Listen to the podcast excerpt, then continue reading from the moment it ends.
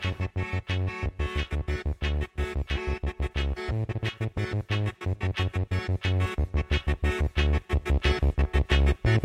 Science joue un rôle absolument central. Non, c'est simplement que les, les scientifiques sont des manches pour communiquer correctement. L'image est à l'envers. Comme un petit schéma vaut mieux qu'un long discours. Ah, je me suis perdu là, excusez-moi. Votre point Retournement de l'image. C'est nous sommes des scientifiques et nous avons nos outils. Lorsqu'on n'est pas scientifique, la vérité, on s'en fout. La science, euh, c'est pas, c'est pas de pur savoir qui se promène dans les airs, c'est toujours dans des individus que ça se porte. Êtes sur LFM 93.1, l'écoute de Recherche en cours. Bienvenue à vous. Recherche en cours, une émission présentée par Jean-Marc Galland et Marie-Catherine Méra. Bonjour Marie-Catherine. En compagnie ce matin euh, d'Hélène Frouard qui veille pour nous l'actu des sciences humaines et sociales. Bonjour Hélène. Bonjour. Alors ce matin, euh, on va faire une petite balade dans l'écosystème euh, des Fab Labs, Fab Lab, laboratoire de fabrication. Et pour nous guider, on a le plaisir d'avoir avec nous deux invités, Catherine Villeray et Stéphie Vincent. Bonjour, merci d'être avec nous ce matin. Bonjour. Alors oui, les Fab Labs, ils poussent un peu comme des champignons, hein, un peu partout en France, et pas seulement dans les grandes agglomérations. On en compte plusieurs centaines, euh, portés par une communauté très active. Ces lieux de fabrication numérique proposent une autre façon d'apprendre, de se former, de penser aussi par le faire. Et de multiples projets émergent en lien avec les écoles, les collèges, des projets d'insertion sociale aussi. Alors où en est-on? De quoi est composé le paysage des Fab Labs en France et ailleurs? Quel public touche ces tiers-lieux? Avec quelles ambitions remplissent-ils leurs promesses? Ce sont ces questions que nous allons aborder ce matin avec nos deux invités. Donc Stéphanie Vincent, vous êtes consultante en innovation sociale et numérique. Vous allez, dites-moi si je me trompe, hein, directrice stratégique de l'association Val Solidaire dans le 91, euh, que vous accompagnez dans la mise en place d'un Fab Lab de formation. Ça fait des années en fait que vous êtes dans le dans l'innovation sociale, l'insertion par la fabrication numérique. Vous avez notamment été responsable de la Rural Hacking Factory à l'Ermitage dans l'Oise. On y reviendra également. Et puis Catherine Villeray, vous êtes Fab Manager au Fac Lab Numix à Sarcelles, fondatrice de Je sais faire, un makerspace mobile, référente de la plateforme Je fabrique mon matériel pédagogique. Et c'est pareil, on y reviendra tout à l'heure. Alors peut-être pour commencer, quelques questions de, définition. Un, un, Fab Lab, c'est quoi? Parce que pour vous, c'est une évidence, mais ça l'est pas pour tout le monde. Alors, euh, qu'est-ce que c'est alors, un, Fab Lab, c'est un laboratoire de fabrication numérique. C'est avant tout un espace d'apprentissage euh, et de partage, et d'apprentissage par les pairs et par le faire. Donc euh, ça, ça veut dire que fabrication numérique, ça veut dire qu'il y a souvent il y a des machines qui, qui fonctionnent à commande numérique et donc qui permettent d'avoir une conception euh, euh, distribuée où chacun peut avec son ordinateur à distance euh, participer à la conception d'un projet, d'un fichier et après localement il est fabriqué, il est fabriqué localement dans des Fab Labs qui ont tous à peu près le même type d'équipement. Et donc, ça, c'est un principe d'intelligence collective et de pensée globale, euh, fabrique locale. Voilà. Juste pour qu'on visualise bien, machine à commande de numérique, c'est quoi par exemple? Bah, les, grands, les, les, les, classiques. les grands classiques, c'est la découpeuse laser, euh, l'imprimante 3D qu'on connaît un peu plus ces derniers temps, euh, la CNC, fin des fraiseuses numériques, euh, des découpeuses vinyles, euh, et puis euh, évidemment aussi tout ce qui est petite électronique.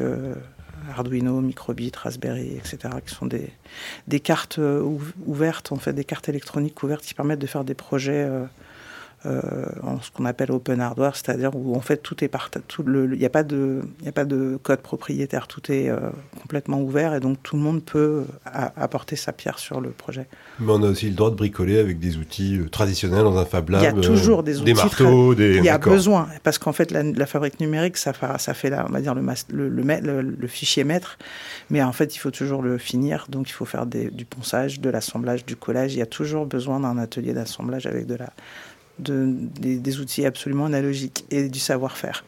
Et parce que Fab Lab, il y a, y, a, y a, aussi, on parle de hackerspace, de makerspace, il y a tout un jargon en fait. Euh, est-ce qu'il y a des différences ou est-ce qu'en gros tout ça, ça veut dire un peu la même chose? C'est la terminologie euh, de départ en fait. C'est-à-dire que le concept, il est né euh, au MIT.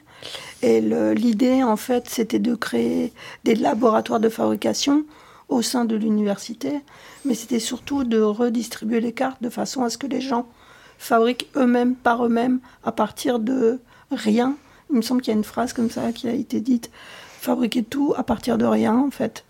Et donc, c'est une sorte de démocratisation euh, qui a été lancée. C'était quand? Dans À les près. années 90, je crois. Dans les années 90. Mais le temps que les Fab Labs, entre guillemets, sortent de terre, ça a mis une dizaine d'années entre le concept et euh, la sortie de terre. Ça, je crois, c'est aux États-Unis. Et en France, ça, ça a explosé vraiment dans les années 2013, un truc comme ça. Pas avant. Mais le numérique était pas forcément central au tout départ?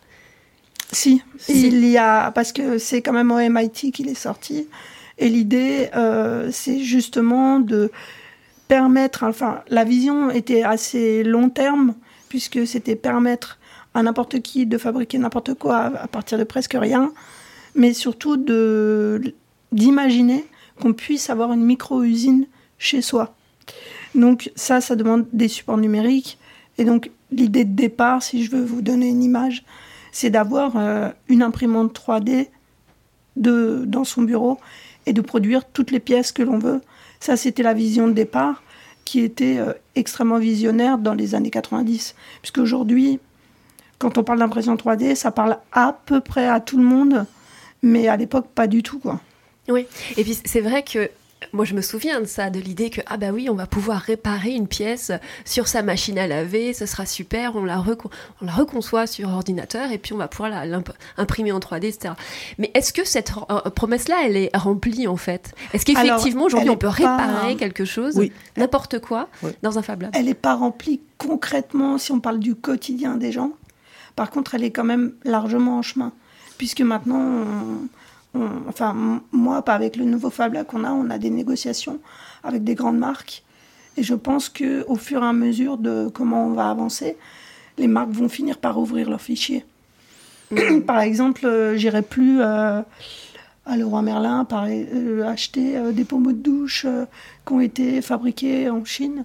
Je préférerais que ça soit une micro-usine près de chez moi, ou à ma portée en tout cas, euh, où je pourrais euh, fabriquer cette pièce, ce pommeau de douche que je pourrais remplacer, quoi. Parce que le fichier a été ouvert. Pour, compl- pour compléter, dans les Fab Labs, on fait déjà de la réparation de fichiers. Euh, nous, par exemple, au Fac Lab, on a une, un, un- un scanner 3D euh, professionnel, en ré- enfin, niveau, ce qui fait du, du rétro-engineering. Et donc, du coup, ça permet de recopier une pièce euh, à exactement à l'identique, de la scanner, de- d'en faire un fichier 3D. Et ensuite, de réparer virtuellement, enfin, numériquement, le, la partie qui est cassée. Euh, de la redessiner en fait et de réimprimer euh, l'ensemble. Et on a plusieurs types de matériaux. Maintenant, on a des imprimantes à résine qui résistent à la chaleur, qui résistent à- aux contraintes euh, mécaniques. Donc, pas tous les Fab Labs peuvent le faire. Ça dépend des équipements. En fait, c'est peut-être ça la réponse aussi de Stéphie, c'est que c'est c'est pas encore démocratisé partout parce que ça coûte un peu cher ces matériels-là, mais euh, dans certains Fab Labs, c'est possible. Ok, donc il y a cette fonction de réparation de, Ouais. de- de matériel cassé qui est très très dans l'air du temps et on peut que s'en réjouir. Euh, Est-ce qu'il n'y a pas aussi une autre, un autre usage possible du Fab Lab, euh, plus dans l'aspect euh, je vais prototyper un objet que je ne peux pas fabriquer tout seul chez moi, et puis, puis ça peut être éventuellement le point de départ d'un projet entrepreneurial? Est-ce que ça, ça c'est un, un- un- un usage que Tout vous voyez qui fait. existe? Bah, de toute façon, il existe euh, parce que quand le concept a- est sorti, euh, il était question aussi que le Fab Lab soit un tiers-lieu.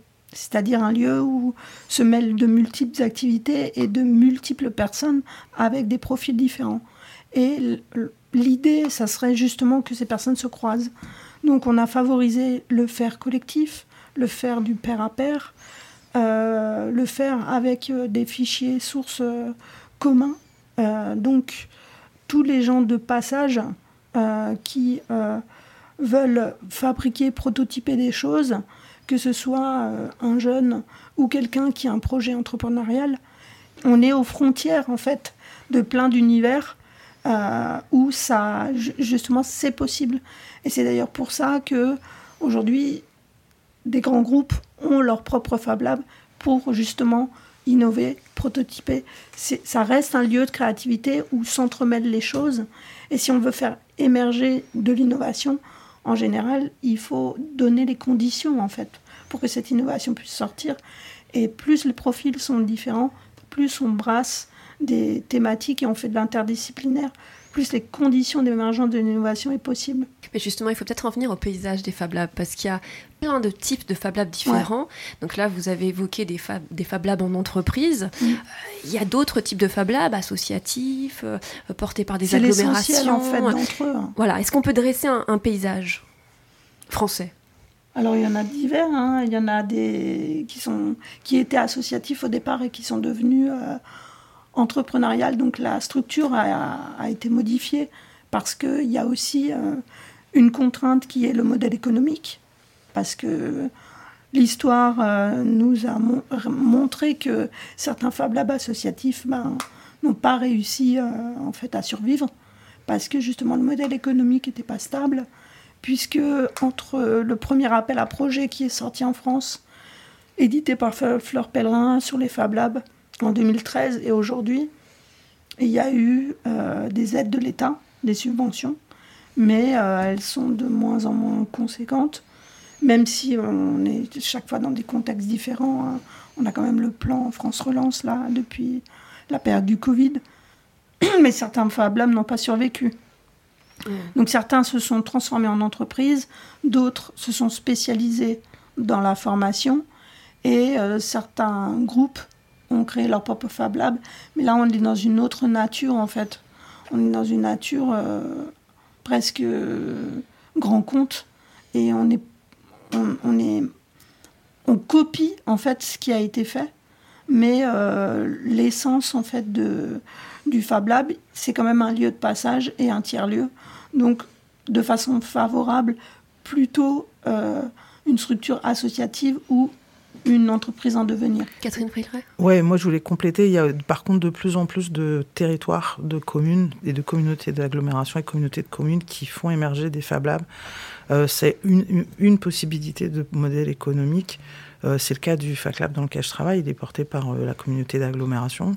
Et du coup, euh, c'est un mode, c'est du coup, le Fab Lab devient comme une, installation commune, comme une bibliothèque ou une piscine, qui est partagée au, sein d'un certain nombre d'agglomérations, qui peut aussi être aidée par les régions. Donc, donc là, on est clairement dans un fonctionnement de subvention publique. mais chez nous, on est contributif, c'est-à-dire que euh, les gens viennent avec leurs matériaux euh, et en échange de l'usage des machines, euh, participent à la vie du Fab Lab et aident, les Fab Managers et donc évite à ce qu'on ait trop de ressources, de dépenses en ressources humaines et, et, donc peuvent participer aussi à la formation des autres usagers, à l'entretien et à l'évolution du Fab Lab.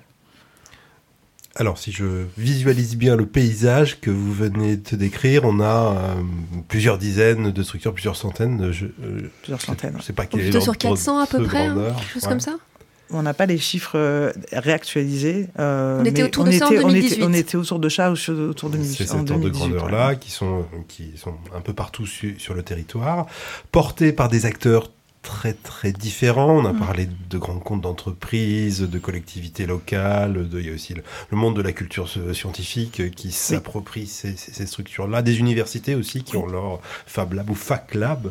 Euh, Qu'est-ce qu'il y a de commun euh, entre tous ces Fab Labs, entre toutes ces structures? Quel est le plus petit dénominateur euh, commun? Est-ce qu'il n'y a pas, par exemple, il y a une, une charte commune des Fab Labs Est-ce que ça fait bah, la charte, elle a été éditée par le MIT, c'est-à-dire euh, la personne euh, qui a conçu le, concept des Fab Labs. Et donc, il y a une charte euh, dont je ne connais plus exactement toutes les, tous les points, mais dans cette charte, il dit que en fait, il faut partager les ressources communes, laisser un temps d'ouverture du Fab Lab au public. Donc, il faut que dans la semaine, il y ait un temps dédié d'ouverture pleine, c'est-à-dire tout public. Ça ne peut pas être un espace euh, fermé d'un entre-soi, quoi.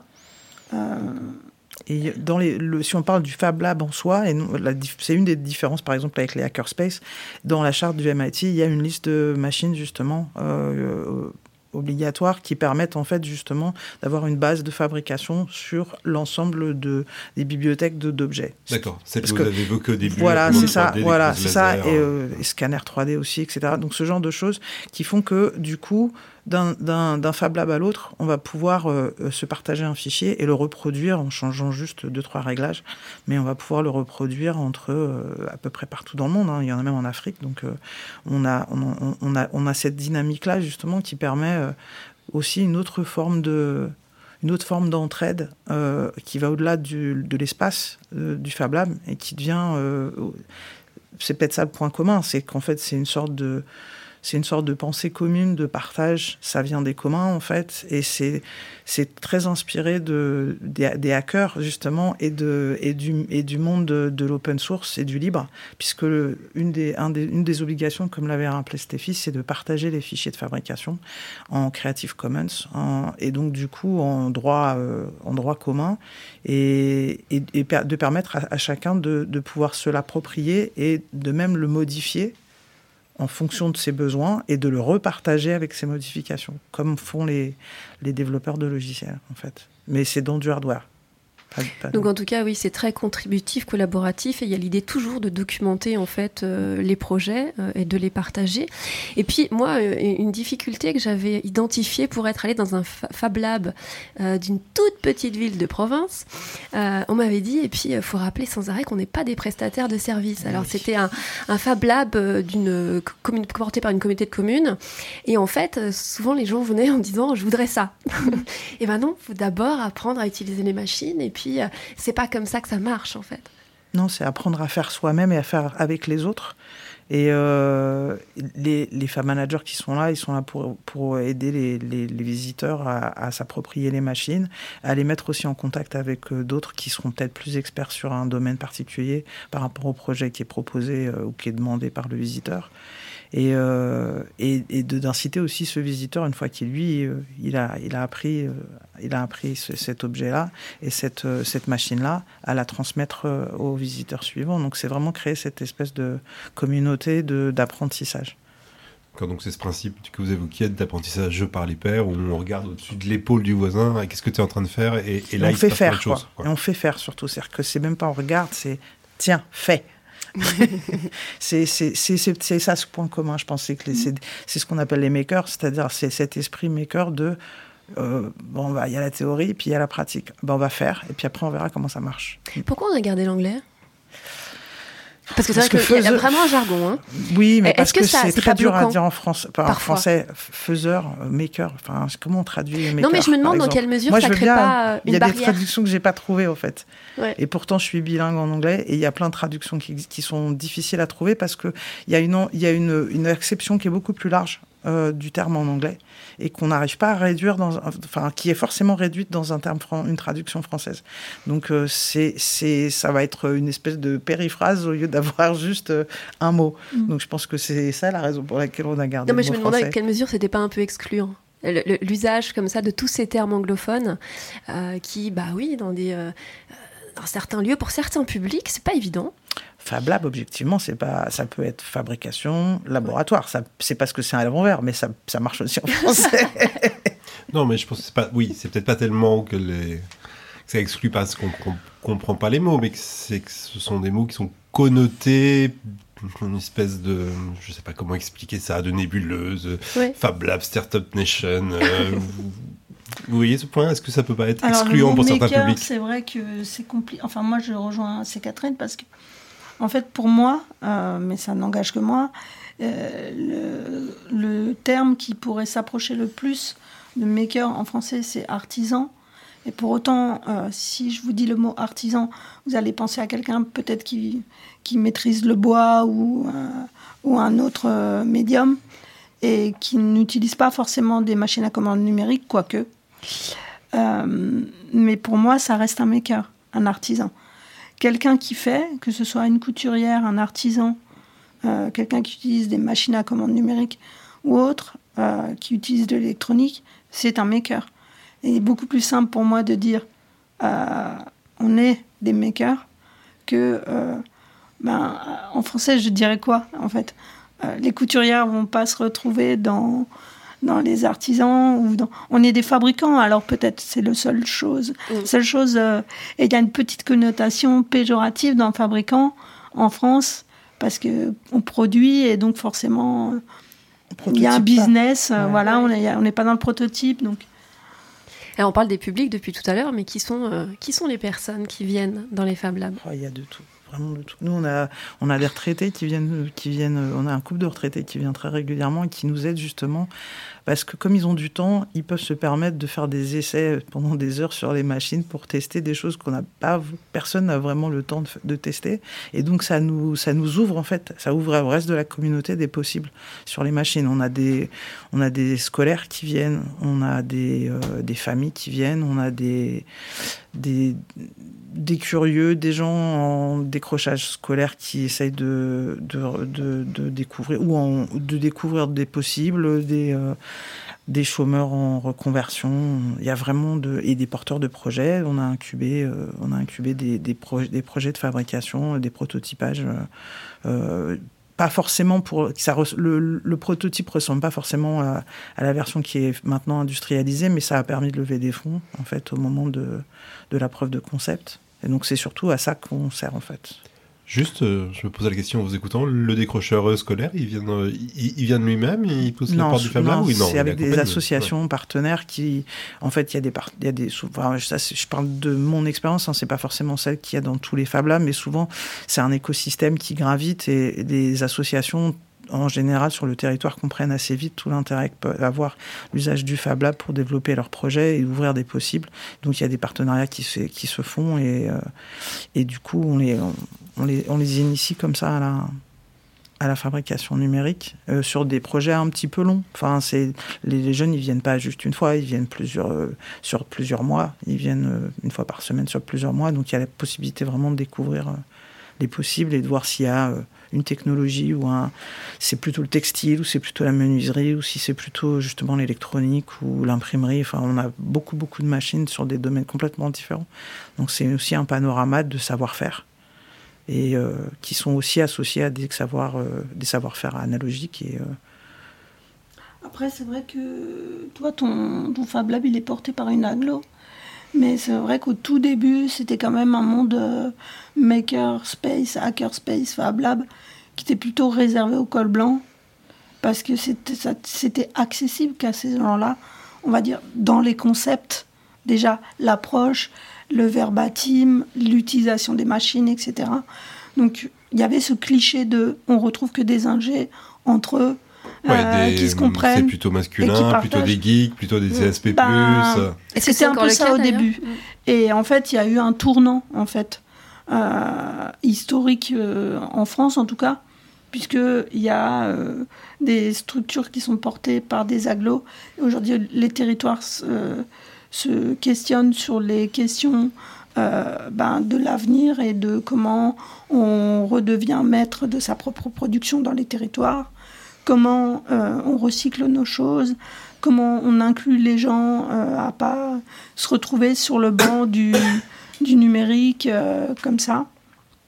Et euh, moi, pour ma part, à l'époque, j'avais poussé, enfin porté un, un Fab Lab de, formation. Donc là, on accompagnait des décrocheurs scolaires. Et c'était en 2015 et on était l'un des premiers en France à faire ça. Euh, ça a mis du chemin entre 2015 et aujourd'hui pour que les, euh, les agglos, euh, vraiment, enfin les collectivités euh, s'emparent du sujet. Quoi. Oui, parce que vous, vous êtes inspiré des travaux alors, de Paulo Blickstein, si je me souviens bien, à. Stanford. Ouais. Vous-même, vous avez écrit un mémoire sur le sujet et vous évoquez cette thématique-là de euh, créer de la motivation, de la persévérance euh, chez les jeunes. C'est quelque chose qui a été euh, justement documenté pour ce qui concerne les Fab Labs. Bah, en fait, euh, moi qui travaille dans le numérique, en euh, j'y vois aussi tous les travers. C'est-à-dire qu'aujourd'hui, il y a une perdition euh, de la capacité de concentration des jeunes et aussi de leur capacité créative. Puisque... Des jeunes et des vieux, hein, là, Oui, sur la- mais enfin, moi, je suis concernée par les jeunes, en fait. C'est des choses qui m'inquiètent. Mais oui, nous aussi, en fait, on, on a nos capacités de, concentration qui sont limitées, puisque euh, toute l'économie euh, du téléphone portable, par exemple, c'est des stratégies de l'attention, comment on, attire notre attention et on nous enlève notre capacité à, se concentrer. Mais bon, nous, on est des adultes et on fait la part des choses, peut-être, pour certains, on va dire, par rapport à quelqu'un qui, est un, un ado, enfin un adulte en devenir, et qui doit préserver ses fonctions le plus longtemps possible. Et euh, il y a aussi les capacités de créativité, puisqu'on bombarde euh, nos jeunes euh, d'images hyper réalistes. Et on se rend compte que même les tout petits, en fait, perdent leur créativité quand on compare d'un dessin, un dessin d'un enfant qui a été tout le temps devant les écrans avec un autre. Et donc, du coup, moi, j'ai regardé un peu ce qui se faisait au Québec, euh, enfin aux États-Unis aussi. Et à Stanford, ils ont monté un Fab Lab de formation au sein d'un collège ou d'un lycée, je sais plus, je crois que c'était un lycée. Et euh, ils, ont amené leurs étudiants euh, à fabriquer des choses. Euh, et en fait, ce, que ce que je vous ai expliqué la dernière fois, c'est qu'il faut toujours qu'on fasse attention quand on accompagne des décrocheurs, parce qu'on se rend compte que le numérique, c'est un formidable levier de motivation. Donc on, on retrouve des capacités à se concentrer, à fabriquer des choses. Mais si on donne une gratification trop tôt, en fait, les jeunes ne veulent plus apprendre. Par exemple, on est toujours autour de cet effet waouh, par exemple, qui est euh, on va utiliser la découpeuse vinyle et avec ce qu'on a découpé, on va floquer des t-shirts ou des tasses. Et les jeunes disent waouh, c'est génial, on va devenir euh, les nouveaux fabricants du monde, mais on n'a plus besoin d'apprendre, en fait, on va les vendre.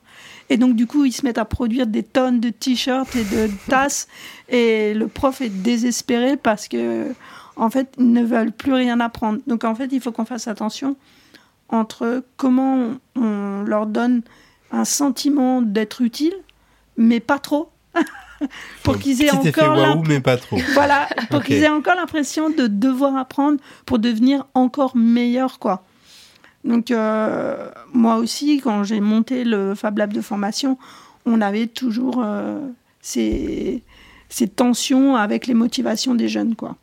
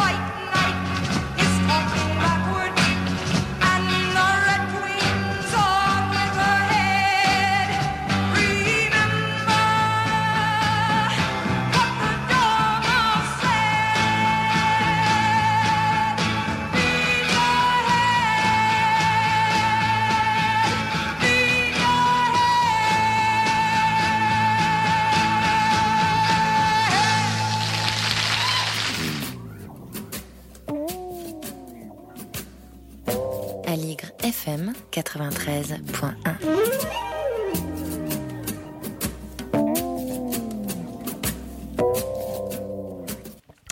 Mais oui, vous êtes bien à l'écoute d'Aligre FM 93.1. Recherche en cours, on reçoit ce matin Catherine Villeray et Stéphie Vincent les questions de l'écosystème des Fab Labs. Et alors, on évoquait juste avant cette pause musicale la motivation, la persévérance chez les jeunes. Comment faire en sorte de les motiver, euh, mais sans, sans trop, trop euh, leur en donner pour essayer de maintenir cette motivation. Catherine Villeray, vous vouliez réagir Oui, parce qu'en en fait, on, on se rend compte que si- finalement, si on les incite à travailler pour les autres, euh, en tout cas, c'est ce qu'on a essayé de mettre en place, à la fois quand on était, euh, quand, quand euh, je travaillais avec Stéphie, Stéphie euh, euh, au Kids Coding Club. Juste qu'on qu'on comprenne bien qu'ils fassent pas juste des objets pour eux, un mug pour eux, mais qui travaillent pour, les, autres. Ouais. Ouais. Donc on avait commencé même pour les, les très jeunes, hein, les CM1, CM2. euh, euh, il y avait un, un club le samedi où ils venaient faire euh, leurs ateliers. Et donc la dernière année, on avait, euh, on avait décidé que finalement ils allaient que travailler pour les enfants qui étaient euh, euh, à l'hôpital, pour euh, la maison de retraite, etc. Donc ils ont, décoré des choses ou offert des objets et ils ont réfléchi justement à comment contribuer. Et en fait, finalement, avec les décrocheurs scolaires, c'est pareil, les associations avec qui on travaille au FacLab, on fait ça. Et ça, fonctionne assez bien parce que ça permet aux jeunes de comprendre que oui, bien sûr, c'est avec les machines, on peut fabriquer plein d'objets de consommation personnelle, mais on peut aussi euh, permettre de- d'aider aussi les autres, de fabriquer pour les autres. Et du coup, on, on commence à comprendre cet esprit maker qui est aussi très basé sur l'entraide en fait. Ce qui s'est révélé de, de façon encore plus évidente pendant le Covid, parce qu'il y a eu tout un mouvement qui est sorti de terre pour euh, fabriquer des, des visières euh, de façon, enfin pour pallier aux, aux déficiences à ce moment-là de, de, de matériel disponible. Et donc, euh, du coup, ben, là, c'est plutôt à Sophie, qu'il faut, Stéphie qu'il faut, qu'il faut faire rebondir, puisqu'elle a, elle a participé aussi. euh, Comment s'appelait ce mouvement? Il a émané de tr- trois personnes, on va dire. hein. Initialement, quand même, Catherine qui a porté euh, le mouvement Fabrique commun, qui était porté par mon asso à l'époque, mais c'était elle qui était à l'initiative. Donc, on fabriquait, nous, des masques et des blouses pour le personnel soignant. On a fabriqué pas mal. Je ne vais pas donner de chiffres, mais on a fabriqué pas mal. Euh, euh, Il y avait Anthony Sediki, le président de l'association euh, pour laquelle je travaille aujourd'hui, qui s'appelle Visière Solidaire, qui, elle, a fabriqué euh, pendant la période du Covid euh, 1 500 000 visières pour les soignants, euh, qui continue encore à produire pour des œuvres caritatives. Mais c'était une fabrication distribuée? Alors, l'idée, c'était ça. L'idée, c'était de faire de la fabrication distribuée. Sauf qu'on n'y était pas vraiment à l'époque. Mais euh, qu'est-ce que c'est que la- de la fabrication distribuée? Alors, voilà, c'est un concept hyper complexe à, à faire comprendre. Mais disons, pour être simple, c'est à partir d'un fichier source euh, de se dire qu'on puisse aider à produire n'importe où dans le monde. Donc là, nous, pour nous, c'était la France.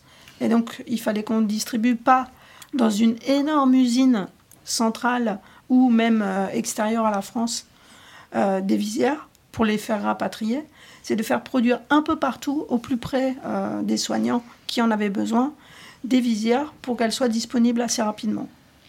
Et donc, comme on n'avait pas les outils numériques pour faire cette plateforme de fabrication distribuée, chose qui a changé depuis, hein, mais à l'époque, on a appelé le mouvement des makers, c'est-à-dire qu'on a sollicité tous les makers de France en faisant des appels, et ils ont fabriqué depuis chez eux ces visières et ces masques, et etc., etc. de façon spontanée, en fait. De façon spontanée. Groupe donc, du Facebook. coup, euh, euh, Donc les makers, c'est des gens qui chez eux ont euh, du euh, du matériel, matériel Ouais. aussi. des machines à commande numérique, etc. Ou alors, Ouais. c'est des gens qui euh, vont dans des Fab Labs et grâce au mouvement des Fab Labs et à ces makers qui, sont, qui font partie de ce mouvement contributif euh, de partage, etc., on a pu euh, produire pendant cette période-là euh, de nombreuses pièces grâce à, ce mouvement, en fait, qui, est, qui émane quelque part des Fab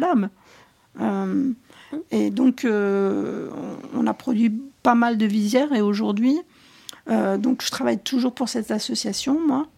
Moi, j'ai arrêté mon activité, euh, enfin, j'ai mis en sommeil l'activité de ma première association et je travaille pour cette autre association qui est Visière Solidaire. Et l'enjeu pour nous aujourd'hui, c'est de.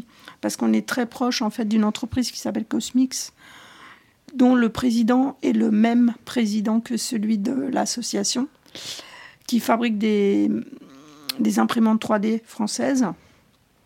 L'objectif pour nous, c'est de euh, faire de la fabrication distribuée, mais pour le coup avec des vrais outils numériques.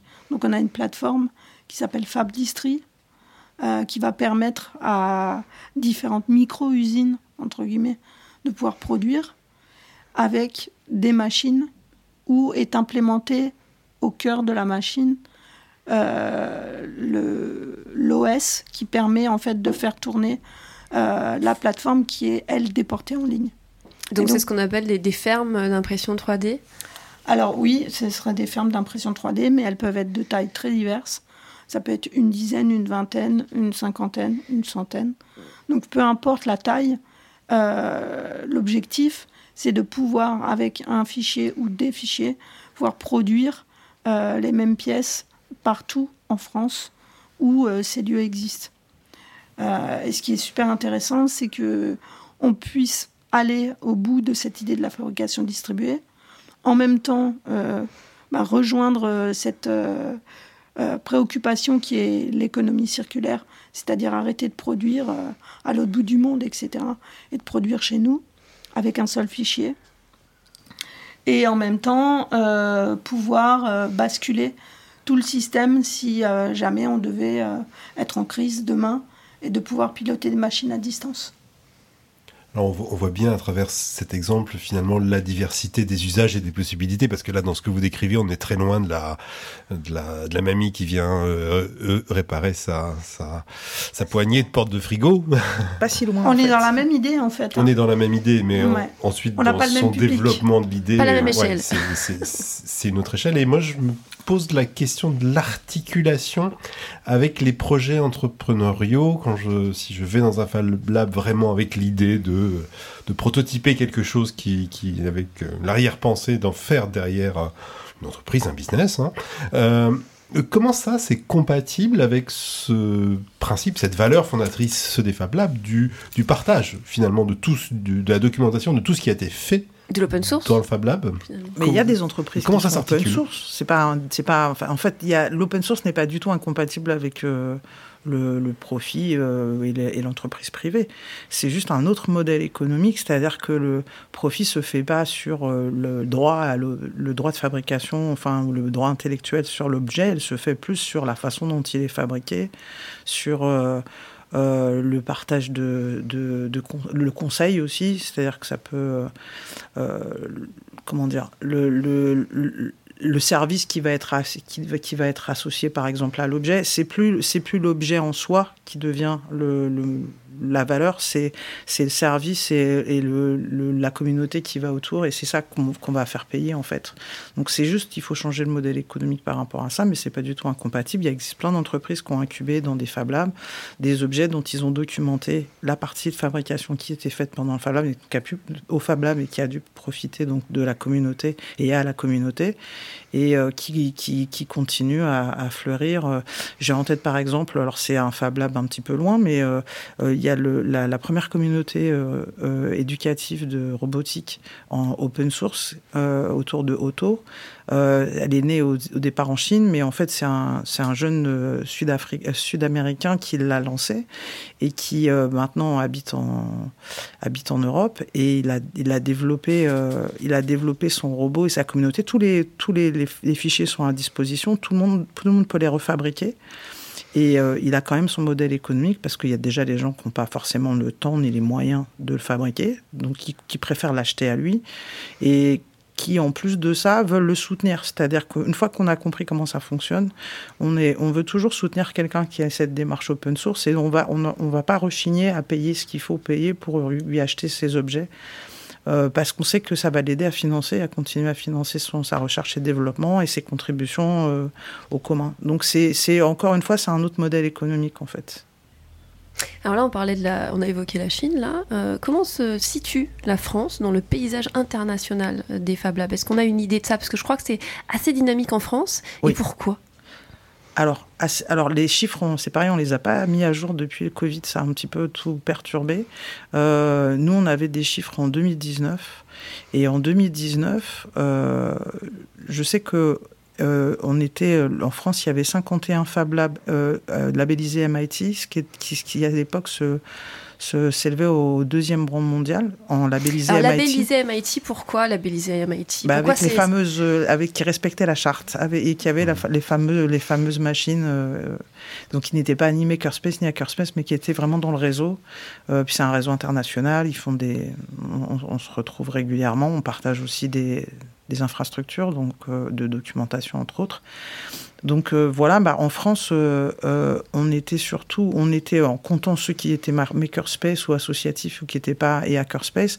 Je, à l'époque, on était le deuxième, euh, le, le- le deuxième en rang de densité par habitant en fait aussi. C'est-à-dire qu'on a, on avait beaucoup de Fab Labs par rapport à la quantité d'habitants qu'il y a, y en, y a en France. Et euh, ce- une des hypothèses, c'était qu'à l'époque, il y avait beaucoup, beaucoup de Fab Labs associatifs et que le tissu associatif est très fort en France. Ça fait partie d'un modèle économique euh, et d'un modèle social en France qui est, pas, qui est, qui est vraiment une spécificité, spéci- pardon, je vais y arriver, une spécificité française avec euh, bah, des jeunes retraités qui contribuent, euh, des choses comme ça qui sont aussi dues au fait qu'on a un système social qui est assez riche. Donc euh, ça nous permet aussi de dynamiser le tissu associatif qui lui-même est très, très, très ten- tendu vers la, la communauté, la contribution et le partage.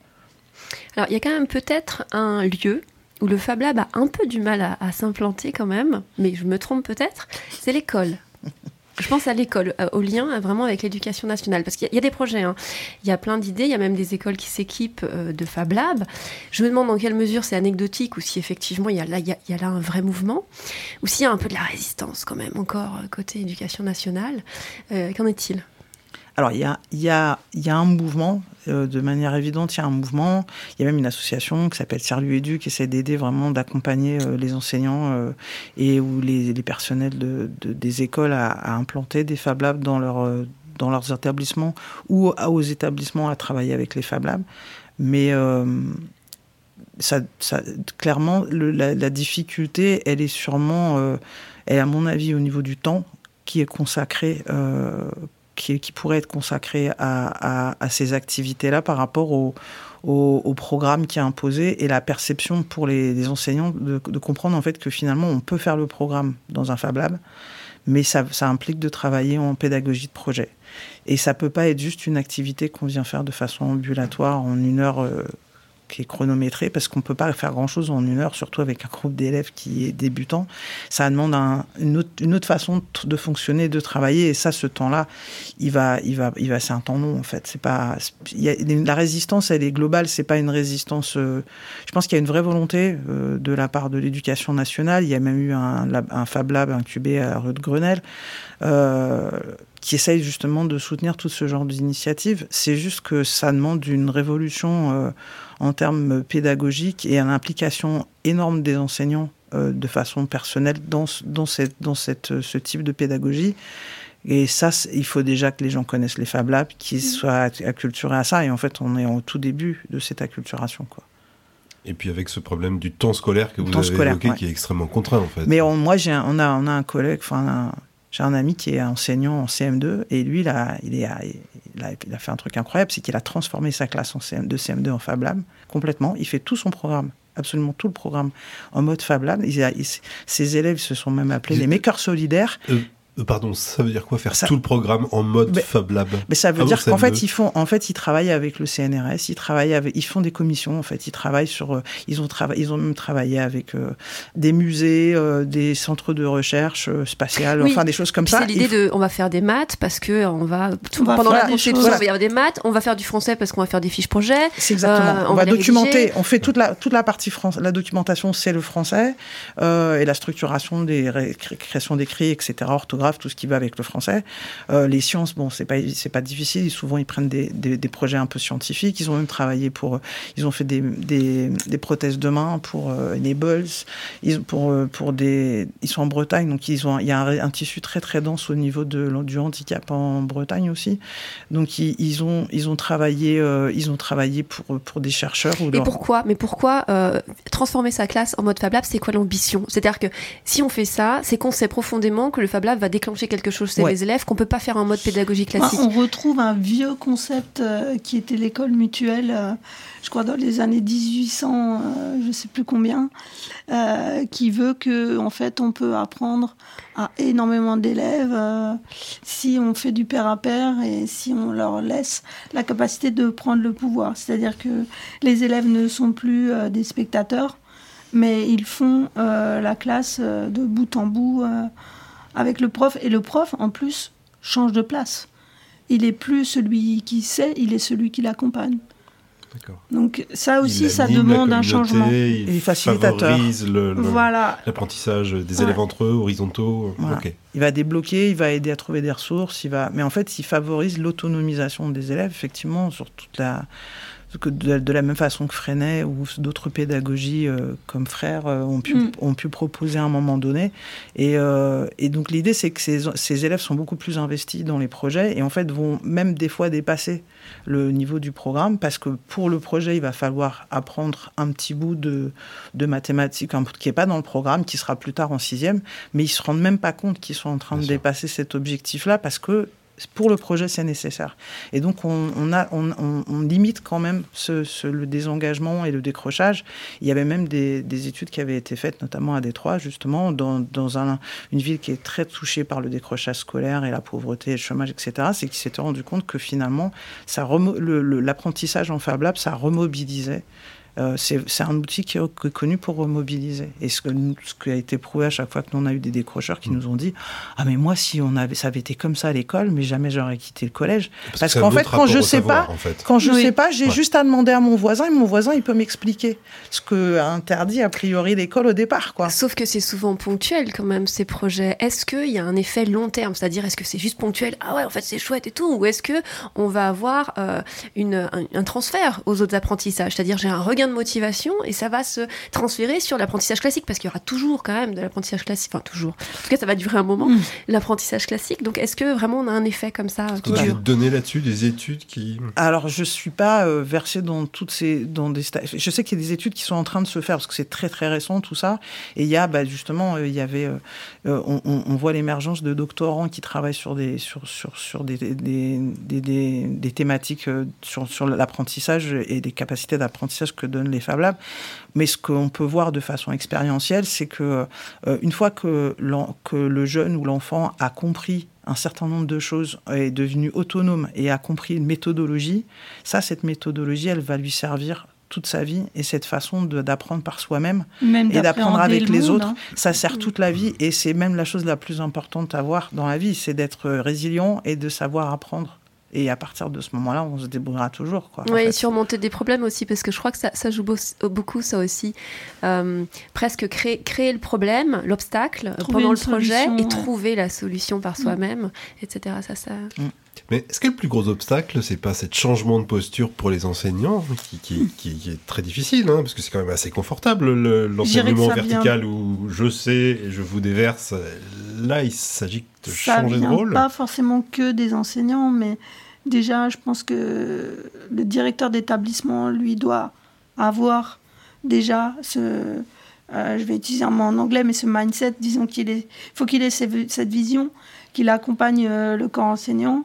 Après, c'est vrai qu'il y a toujours de la résistance, mais comme dans n'importe quelle structure, pas forcément parce que on est dans le milieu éducatif, mais il y a de la résistance au, changement, clairement.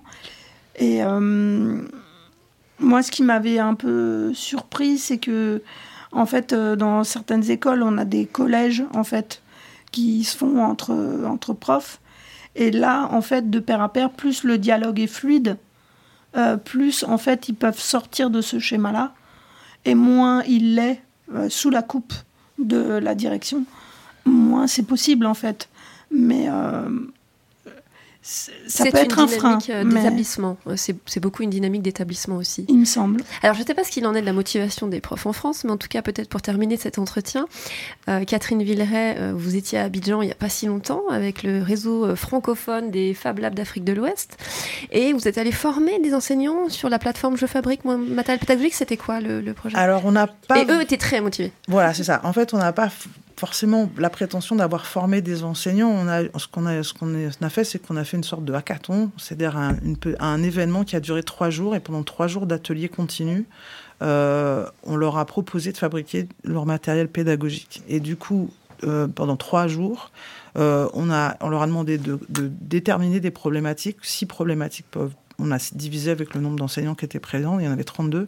On a créé six problématiques. Ils ont, font émerger six problématiques qui sont les leurs, qui sont très différentes de celles qu'on peut avoir en France, notamment parce qu'ils ont 90 élèves par classe, donc forcément, on- n'a pas tout à fait les mêmes problématiques de gestion de classe et d'enseignement. Et, euh, et du coup, ils ont, ils, ont, ils ont créé aussi des, proposé des solutions. Ils ont dessiné ces solutions et ils les ont fabriquées.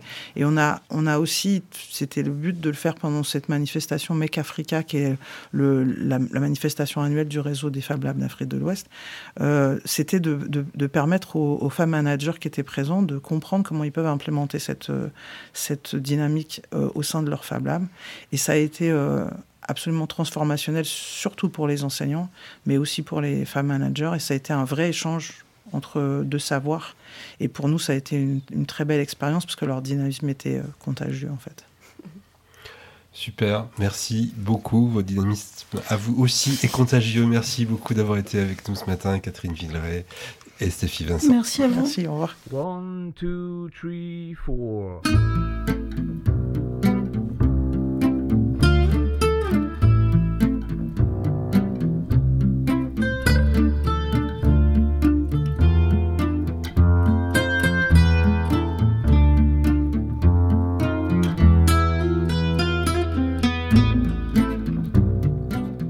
Vous êtes toujours sur Allegre FM euh, à l'écoute de Recherche en cours. On se dirige vers la fin de l'émission. Mais avant ça, euh, chronique. euh, Hélène, vous avez suivi pour nous l'actu des sciences humaines et sociales. Et ce qui a retenu votre attention, c'est, je crois, une assez sombre histoire hein, de contrôle de cadavres par des colonisateurs anglais.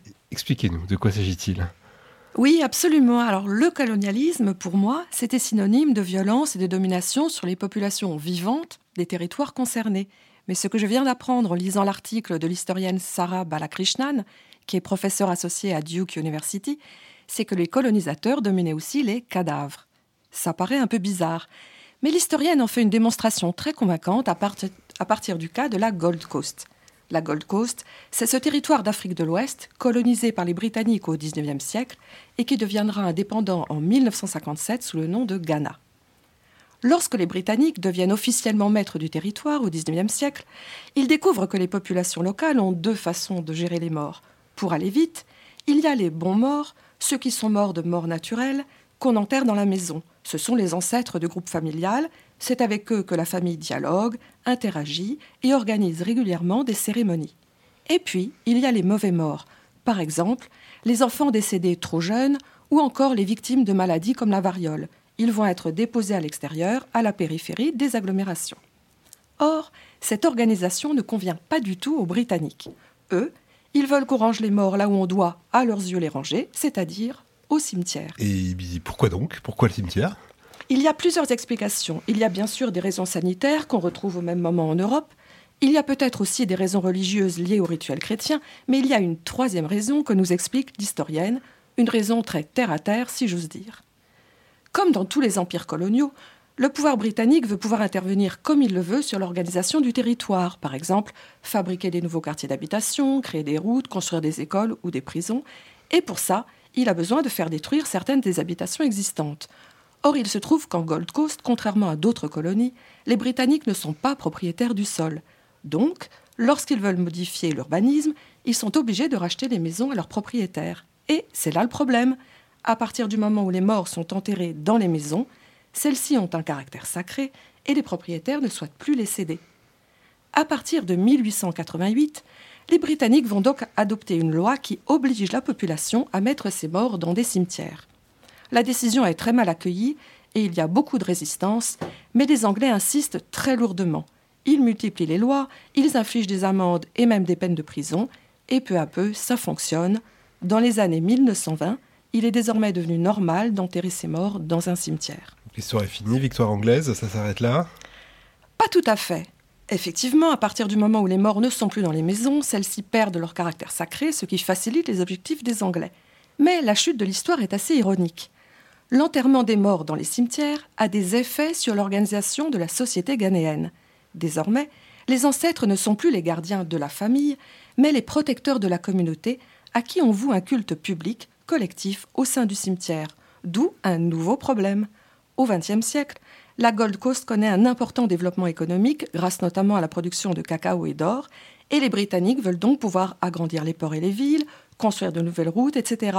Et, vous me voyez venir, pour faire ça, il faut déplacer certains des cimetières qui avaient été construits, ce qui est devenu très compliqué, puisque ces cimetières sont justement devenus des lieux très investis par la population et sont même des objets de rivalité et d'enjeux politiques. Bref, c'est l'histoire de l'arroseur arrosé. Au final, en choisissant d'observer la gestion des morts plutôt que des vivants, l'historienne montre des aspects inattendus de l'histoire de la colonisation. Pour ceux qui souhaitent le lire, l'article est disponible en anglais et en open access dans le numéro d'automne du Journal of Social History publié par Oxford. Merci Hélène pour cette euh, belle histoire. Vous retrouverez bien, bien sûr hein, le lien de cet article euh, ainsi que toutes les autres sources qu'on a évoquées dans l'émission sur le site de Recherche en cours. Merci encore à Catherine Villeray et Stéphie Vincent d'avoir été avec nous ce matin. Merci à Enrico Mastro Giovanni et Pierre Le Borgne à la réalisation. Merci à vous de nous avoir écoutés. On se retrouve le 27 janvier, le prochain Recherche en cours.